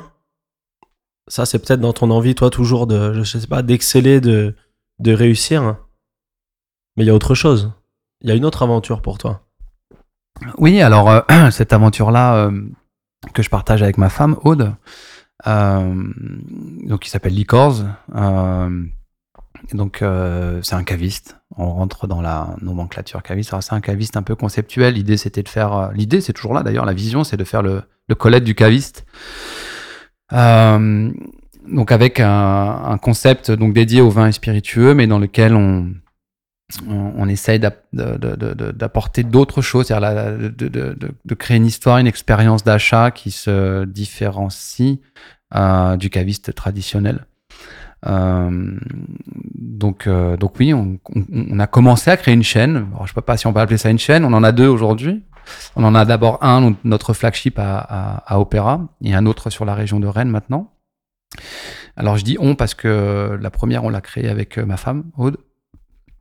Euh, alors il faut savoir, j'en ai pas beaucoup parlé, mais ma femme a joué un rôle euh, prépondérant dans, dans tout ce que je t'ai raconté là, et de là où j'en suis arrivé aujourd'hui. Euh, elle s'est sacrifiée professionnellement. Alors j'aime pas le mot sacrifier, mais parce qu'on en a parlé ensemble. Mais en tout cas, elle a fait, elle a fait, elle a fait une croix sur sa carrière quand j'ai commencé à Armand de Brignac. On dit souvent que derrière un homme qui réussit, il y a, Absolument. Il y a une femme. Bah, c'est vérifié et c'est pas fini. Euh, donc quelle ambition, quelle ambition, j'adore. Ouais, c'est pas fini. Non, non, c'est pas fini. C'est que le euh, début. Et souvent, on dit d'ailleurs, euh, on, dit que c'est difficile de travailler en famille ou avec sa conjointe ou son conjoint. mais en fait, pas du tout. Enfin, en tout cas, pour nous, pas du tout. J'avais un peu peur, hein, j'appréhendais ça. On appréhendait ça tous les deux. Et en fait, pas du tout. on s'est. alors, c'était pas perdu, mais donc je, je peux pas dire on s'est retrouvé, mais, mais ça nous a renforcés de fou. Euh, ça nous a renforcé de fou. C'est-à-dire que donc euh, Aude a, arrêté de travailler jusqu'à 40 ans. Enfin oui, quand elle a eu 40 ans, elle s'est dit voilà, euh, bon, enfin on s'est dit bon maintenant il serait temps de, tu vois, d'avoir un projet, de faire un truc quoi, parce que c'est pas facile juste d'élever ses enfants, etc. Soutenir ton mari, c'est super. mais mais j'ai envie aussi de moi, tu vois, et ce qui est tout à fait normal, et donc du coup, euh, on s'est posé et on a eu l'opportunité d'ouvrir cette euh, ce concept store dédié au vin spiritueux. Elle en est la PDG, euh, sacrée PDG. Elle, elle, permet à, au projet de tenir debout, parce que c'est bien beau d'avoir des, des, des, idées, l'esprit créatif, etc. Mais il faut avoir des gens qui savent faire tenir le château de cartes. donc mais il faut, il faut aller voir Vous avez un Instagram, Licors Ouais, Opera. Licors Opéra, ouais, faut aller, absolument. faut aller jeter un œil pour voir qu'on est, on est au-delà du caviste là. Oui, voilà, on est au-delà du caviste, clairement, c'est ça. L'idée, c'est de, euh, c'est de créer une expérience d'achat consommateur complètement différente. Là, aujourd'hui, on, on a par exemple euh, deux tatoueuses, euh, donc Maya, euh, Maya pour Instagram, et Chloé Atsefa pour Instagram. Donc, elles sont là et elles, euh, voilà, je veux dire, tu vas acheter ta bouteille de whisky ou de vodka et euh, tu peux également prendre rendez-vous pour euh, ensuite te faire tatouer. euh, voilà. Je peux même te faire interviewer par moi parce que je- j'enregistre souvent euh, chez absolument. Exactement. Oh, C'est une sorte de, c'est un pôle culturel, j'ai l'impression. au-delà d'un, Ouais, au-delà d'un caviste, c'est devenu un pôle culturel où les ça. gens se rencontrent. Où moi, à titre personnel, euh, j'ai sorti un, un single euh, l'an passé. Euh, bah, j'ai fait la, j'ai fait la, la release Ouais. chez Licors. Ouais. Donc c'est vraiment un endroit où tout se mélange. On rencontre des artistes, on rencontre des tatoueurs, on rencontre des, des rappeurs, C'est vrai. on rencontre, euh, je sais pas, c'est, ouais, il se passe quelque chose quoi.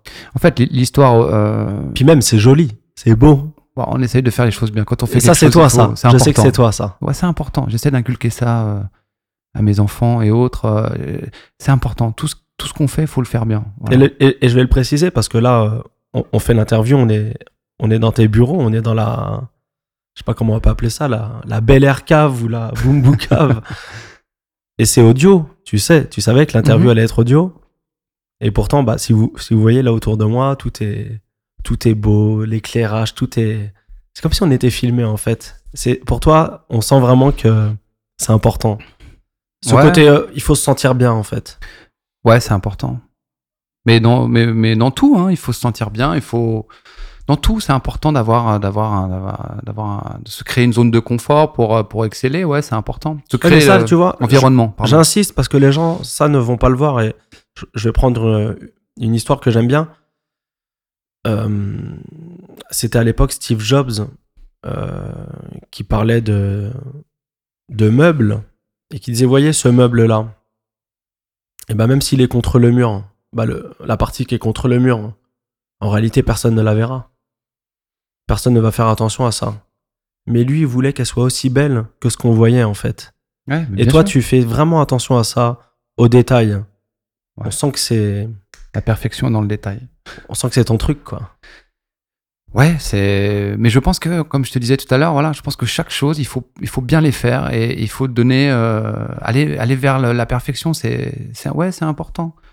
Bon, je prenais l'exemple d'a- d'Apple, mais je, je- ça, c'est des gens qui, c'est inspirant, ouais, bien sûr. C'est des gens qui sont inspirants. Euh, à, à- à Ouais, qu'est-ce qui qu'est-ce qui t'inspire, toi?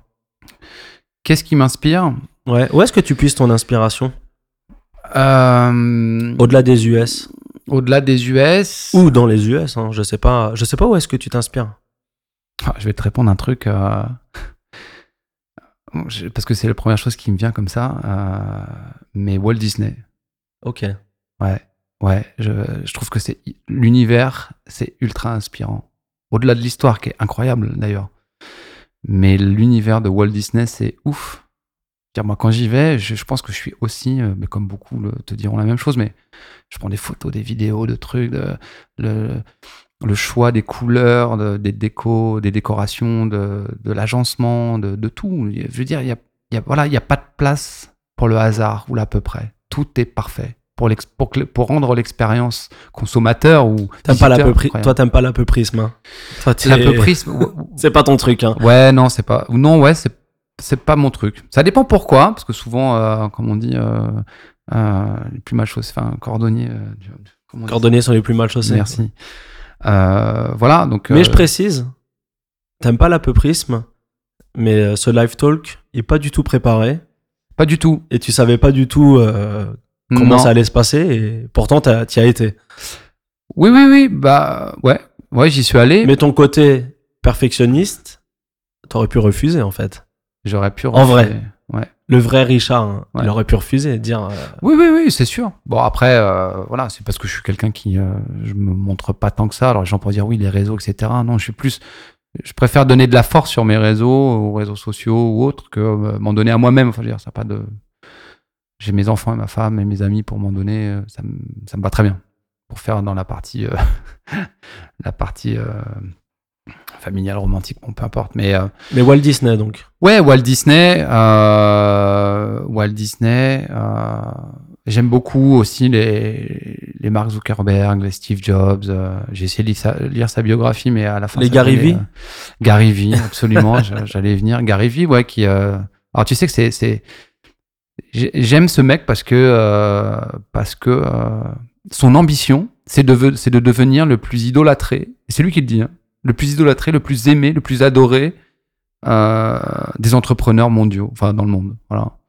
Il le dit, il le revendique. Voilà, c'est ce que je veux. Je veux que les gens m'aiment pour ça et je veux euh, être reconnu pour ça. Voilà, c'est son aujourd'hui, parce qu'il a réussi bien avant de faire des podcasts et Gary Vee, il faut préciser, c'est quelqu'un qui est très présent sur euh, les réseaux sociaux, type Instagram et TikTok. D'ailleurs, il voue une, un amour inconditionnel à TikTok euh, depuis quelques mois.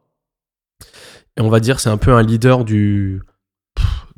C'est très grand, ça englobe tout, mais c'est du développement personnel pour Ouais, du, on euh, va dire. on appelle ça les, euh, les motivation makers, enfin Voilà. les mecs qui vont te, te transmettre. euh, euh, ouais, c'est des gourous. hein. C'est le genre de mec qui va t'écrire euh, not seen, not sold, mais qui va t'inspirer, on va dire. La façon dont il va le dire, il va le présenter, euh, absolument. Ouais, ouais c'est exactement ça. Et ça, ça t'inspire?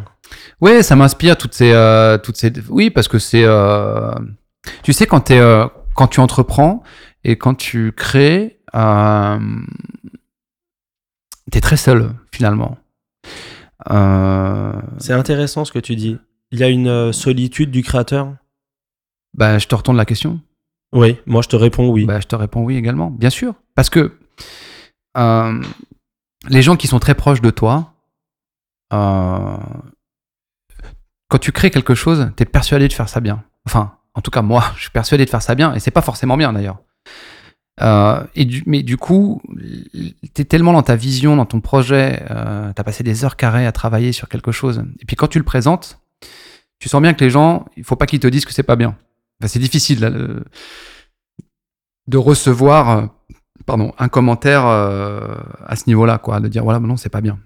Comme une vidéo que je t'ai envoyée récemment où tu m'as dit j'aime pas la musique et moi je t'ai dit mais si la musique est bien mais il fallait tout refaire. Je comprends parfaitement ce que tu dis. Voilà, exactement. Je Donc, bon, bref, euh, on est très seul hein, quand on, quand on entreprend, on est très seul euh, face à ses idées, face à ses, ses visions, etc. Et du coup, euh, et du coup, bah, les réseaux sociaux, pour le coup, c'est- un bienfait puisque tu arrives à trouver justement de l'inspiration et des gens qui te comprennent, mais comme Gary Vee ou autres. Mais c'est des gens que tu tu- tu- tu t'y retrouves parce que tu te dis, je suis pas le seul, quoi. Je suis pas le seul. Il y a des mecs qui pensent comme moi. Je suis pas le seul tordu. Les mecs ont réussi. Donc, je suis finalement pas si mal barré que ça. Euh, donc, oui, voilà pourquoi c'est euh, inspirant. Clairement. Ouais, ouais, c'est inspirant. Euh, et je pense que. Ouais, je pense que tout entrepreneur a ses mentors et, s'inspire aussi de ses mentors et de ces gens qui donnent de la force à travers des discours et, et qui partagent leur, leur expérience et leurs échecs et leurs succès, etc. Je trouve que ça, c'est inspirant et, euh, et ça donne de la motivation, ouais, clairement. C'est quoi toi euh, Richie Rich ton plus beau souvenir dans toute cette expérience euh, d'entrepreneur? Euh, mon plus beau souvenir. euh, Un moment fort, un moment qui t'a Ah, mon moment fort, c'est euh, c'est ma rencontre avec Brett, clairement. D'accord. Ouais, c'est ça a changé ma vie. Donc, euh, je pense qu'il n'y a pas plus, euh, il y a pas moment plus plus important pour moi, ouais. Clairement, ouais, ouais, ouais, c'est ça, c'est ça. C'est c'est pas juste un moment, quoi. C'est une c'est une c'est une phase dans ma vie, quoi. Euh, du premier rendez-vous téléphonique à la signature d'un contrat. voilà, ça, ça, ça c'est ouais, c'est mon plus beau souvenir. Évidemment, après, j'en ai des milliers. Euh, mais on n'aura pas le temps de tous les raconter. Mais euh, j'ai évidemment de- plein de souvenirs sur chaque marque, ouais, bien sûr. Armand de Brignac, c'était une, une aventure incroyable. Voilà. C'était incroyable. Bel Air, c'est incroyable. Partir de rien, tout créer de tes mains, c'est. T'as forcément des bons souvenirs, comme des mauvais d'ailleurs. Mais euh, c'est. Ah, mauvais à l'inverse? Un mauvais souvenir? Un de tes plus mauvais souvenirs? Euh, Moi j'ai une idée, T'as une idée? Mais je suis pas sûr que tu veuilles en parler, mais j'ai une idée. Euh, mauvais souvenir, euh, pareil. euh, non, je, tu sais quoi, honnêtement, je j'ai pas de j'ai pas de, mauvais souvenirs parce qu'en fait si c'est des mauvais souvenirs, en tout cas ça m'a aidé à avancer, tu vois. Donc j'ai pas de pour moi un mauvais souvenir, c'est quelque chose qui t'a mis dans la panade pendant un moment où t'as eu du mal à sortir de la de l'ornière, tu vois et non, j'en ai pas. Après, oui, euh, j'ai des déceptions, des, voilà, j'ai des déceptions, j'ai. euh, euh, mais ça tourne souvent autour de, l'humain, évidemment, comme souvent d'ailleurs. Je pense que dans tes podcasts que j'ai d'ailleurs écoutés, souvent lorsque tu demandes aux gens quels sont leurs, plus mauvais souvenirs, ça tourne souvent autour des gens, enfin des personnes, quoi. Donc en fait, voilà. Mais non, non, j'ai pas de. Mais vas-y, je, je t'en prie, enfin, pour moi la perche, mais euh, j'ai pas de mauvais souvenirs. C'est ça pas vraiment en un mauvais souvenir lié à ta, ta carrière d'entrepreneur, on va dire. Je sais pas si on peut dire carrière d'entrepreneur d'ailleurs. C'est plus un, Non. un moment très court où tu étais dans la panade. Mais je sais pas si on peut en parler. Un Tu t'en rappelles pas Un moment très court. Tu vois pas de quoi je veux parler. Ah, oh merde. Non, je vois pas. Écoute. euh, non, bah tu vois déjà si ça me saute pas comme ça. euh, Moi, je me rappelle, Vas-y. tu m'as emmené J'ai en... peur. N'aie pas peur, Ok. c'est rien. Tu m'as emmené en Côte d'Ivoire. Ah. Mais c'est pas un mauvais souvenir. Non, mais C'est pas un mauvais souvenir. Euh, J'ai juste cru que j'avais le palu. bah, euh, ouais, c'est pas un mauvais souvenir. faut imaginer, euh, on part en Côte d'Ivoire, on part à Abidjan, on fait une soirée euh, au Live Star. Mm. Et puis là-bas, t'es tombé malade en fait. Bah, j'ai bu euh, un Jack Daniels avec des glaçons. Ouais. Donc forcément, ça pardonne pas. Et tu t'es retrouvé aux urgences. Bah, le lendemain, ouais, j'ai Ouais. raté un très gros rendez-vous d'ailleurs. et t'étais pas bien, vraiment. Là, là, physiquement, pour le coup, t'étais. Ouais. Mais bon, Ouais, ouais, bon voilà, ça fait partie, euh, ça fait partie de la vie. Euh, Madame Bisou euh, à l'hôpital d'Abidjan, Madame s'est Bisou. très bien occupée de moi. Et je me rappelle, moi, de cette soirée, parce que c'était incroyable, parce que ce, ce soir-là, et elle s'appelle réellement Madame Bisou. Donc, oui, elle s'appelle réellement Madame Bisou. C'était la dame qui t'avait qui t'avait pris en charge. Exactement. Moi, j'en rigole, parce que moi, j'allais bien ce soir-là, et je t'avais accompagné à l'hôpital. Ouais. Par contre, j'étais retourné à Abidjan, j'ai eu la même chose que toi le- Voilà. à mon deuxième séjour. Après, tu l'as peut-être mieux vécu. Mais moi, c'était en plus la veille de Noël. Je devais rentrer le 24 ou le 23, je Ouais, je crois. me rappelle, je Je me suis dit, rappelle. je vais jamais rentrer. Bon, peu importe. Mais oh non, c'était pas une mauvaise. euh, Mais je me rappelle que ce soir-là, enfin la veille à la soirée, euh, t'avais eu un autre rôle pour moi. T'avais fait un peu office de garde du corps. Tu m'avais, c'était cette soirée. cette soirée. Cette soirée était incroyable. T'étais comme un dieu vivant euh, là-bas. C'était incroyable. C'était fou quand même. Et c'est fou. Mais c'est pour ces moments-là que, comme dirait euh, P-Boy, euh, c'est pour ces moments-là qu'on fait staff. Voilà, c'est exactement ça. C'est. C'est des. c'est- des, des moments, on crée. euh, Quand tu crées les choses par toi-même, tu vois, c'est aussi pour ça que j'ai quitté l'ancien groupe dans lequel j'étais. À la fin, que je sois là ou pas là, moi, tes chandons, etc. Ça, se vend tout seul, tu vois. Et c'est ce que j'essaie de faire comprendre à beaucoup de, de, de, de nightclubs ou de bars ou autres. Je dis, mais changez les règles, quoi. Changez le truc un peu, tu vois. Donnez-leur un peu de fil à recoudre, quoi. Parce que euh, c'est trop facile pour eux. Nous, on est là avec nos petits bras, nos petites mains, euh, à sillonner la France, l'Europe, l'Afrique, euh, pour essayer de vendre un peu de bouteilles et essayer de faire comprendre que voilà, il n'y a pas que des monopoles, quoi. Il faut aussi, voilà, Bon, on s'en sort pas trop mal. Bon, en tout cas, je voulais dire quelque chose. Je, je profite de ce podcast. C'est une question que je pose souvent aux DJ ou aux artistes. C'est est-ce qu'on a besoin d'un manager ou de, de management? Moi, à titre personnel, j'ai pas de, de manager, mais je voulais te dire que tu fais un peu office de manager euh, officieux, on va dire, Ok. dans l'ombre, tu vois? Parce que tu m'as beaucoup aidé, je te dois beaucoup par rapport à l'aventure Bel Air, donc euh, je voulais te le dire, tu vois, de, de vive voix. Tu me prends au dépourvu. Voilà, c'est la, la séquence émotion. Mais euh, je voulais te le dire. Je pense que tu es quelqu'un à qui je dois beaucoup. Dans ma carrière, tu m'as beaucoup aidé. Tu m'aides encore beaucoup. Et même si tu, n'es pas mon manager, parce que je n'ai pas de, de manager, c'est important, je pense, dans, dans sa vie d'artiste, d'avoir des gens qui peuvent nous conseiller, qui peuvent nous dire attention, peut-être que là tu te trompes. Là, fonce. Là, j'ai envie de t'aider. Voilà, c'est important et je voulais te le dire. De vive voix. Les yeux dans les yeux. Eh ben écoute, euh, je prends, merci. Euh, après, je l'aurais pas fait si je savais pas que tu étais quelqu'un de talent. Euh, de ce podcast en témoigne d'ailleurs. Euh, tout, tout ce que tu peux entreprendre euh, en témoigne. Tu es en phase avec, euh, avec qui je suis, mes valeurs, ce que je représente et ce que je veux représenter et, et ce que je veux partager. Donc, euh, j'ai envie de dire, il fallait que qu'on se rencontre et qu'il se passe ce qui se passe là. Donc, euh, et c'est que le début. Mais c'est important de le dire. Bah écoute, j'apprécie. C'est vrai que c'est important de, de dire les choses. 2020. 2020, en, 2020. en- voilà, en l'occurrence, 2020, ouais. Tu échapperas pas à la question, Vas-y. la fameuse question. Si demain, tu te retrouves euh, sur une petite île déserte avec ton petit lecteur MP3, tu mets quoi comme son dedans? Euh, Bah oui, c'est- t'as- pourtant, j'ai écouté tes podcasts et tout, tu vois, et j'ai même pas préparé ça. J'aurais Bah pu ouais. préparer et me dire, mais qu'est-ce que, qu'est-ce que je prends Euh, ça m'étonne de toi que t'aies pas préparé la réponse.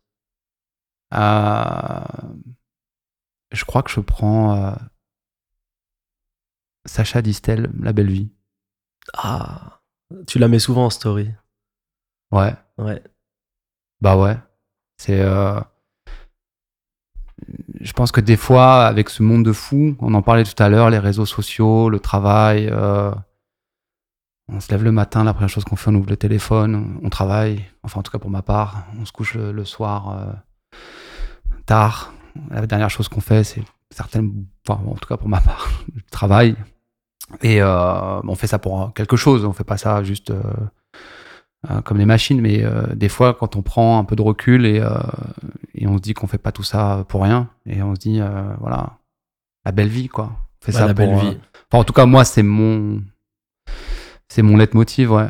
Et que dans les, je le vois dans les yeux de mes, tant que je le vois dans, je le verrai dans les yeux de mes enfants et de ma femme, euh, je continuerai à, à, à agir de la sorte. Bah merci pour ce bout d'histoire, Richie Rich. Bah ouais, merci. Écoute, c'est passé assez vite finalement. Et bah pourtant non, Et pourtant non, ça fait Pourtant, longtemps qu'on parle. Ouais. ça fait longtemps, ouais. Mais je t'avais dit que ça passerait vite. On s'en rend pas compte. Non, c'est passionnant, c'est génial. De... C'est toujours bon de. Je crois, c'est toujours bon. euh,